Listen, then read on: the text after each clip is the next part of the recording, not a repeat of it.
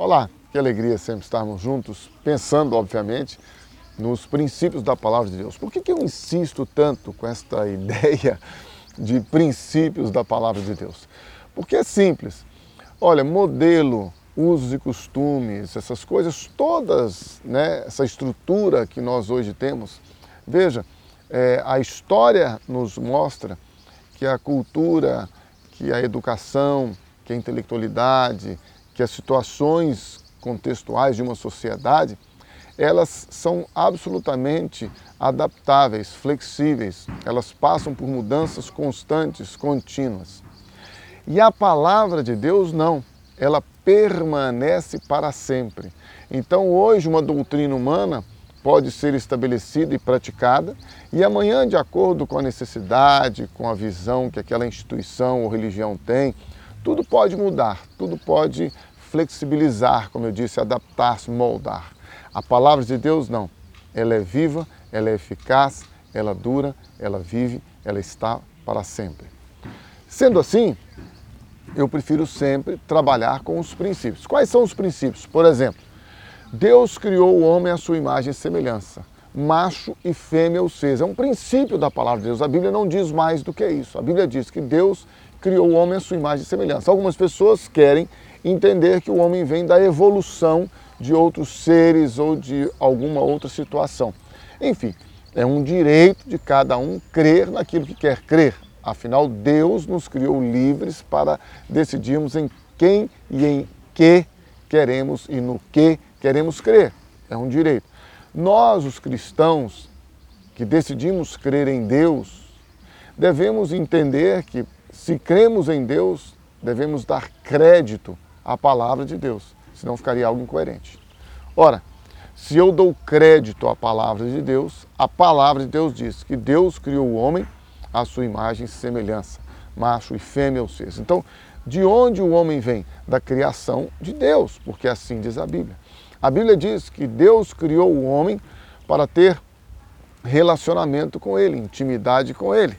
Deus não criou o homem para morrer, Deus criou o homem para viver. Mas o homem, voluntariamente, conscientemente, decidiu desobedecer a Deus, transgredir a palavra de Deus, rejeitar a ordem e o mandamento de Deus. E assim o homem chama para si, traz para si o pecado, a condenação e a morte.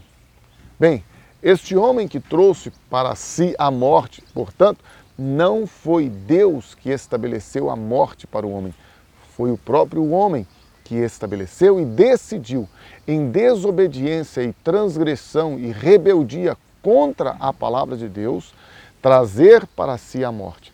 Mas Deus não desistiu do homem, porque Deus criou o homem à sua imagem e semelhança, Deus não criou o homem para morrer, Deus criou o homem para viver. E porque Deus não desistiu de você e de mim, Ele enviou o seu Filho Jesus.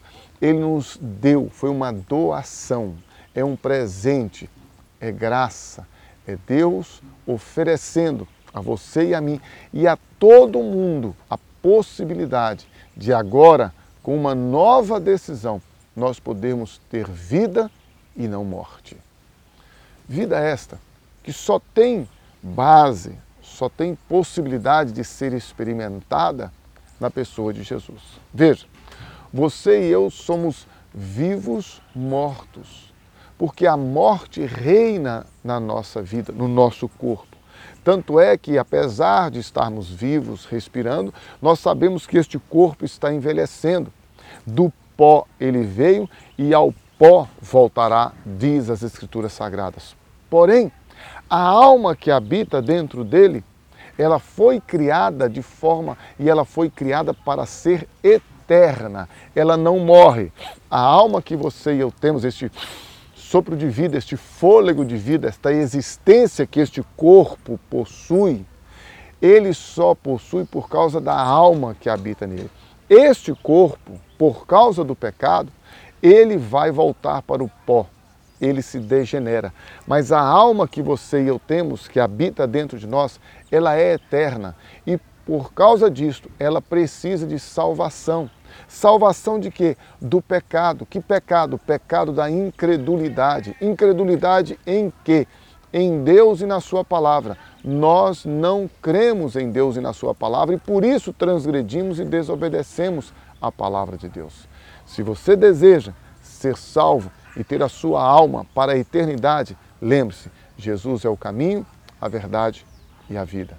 Vida eterna.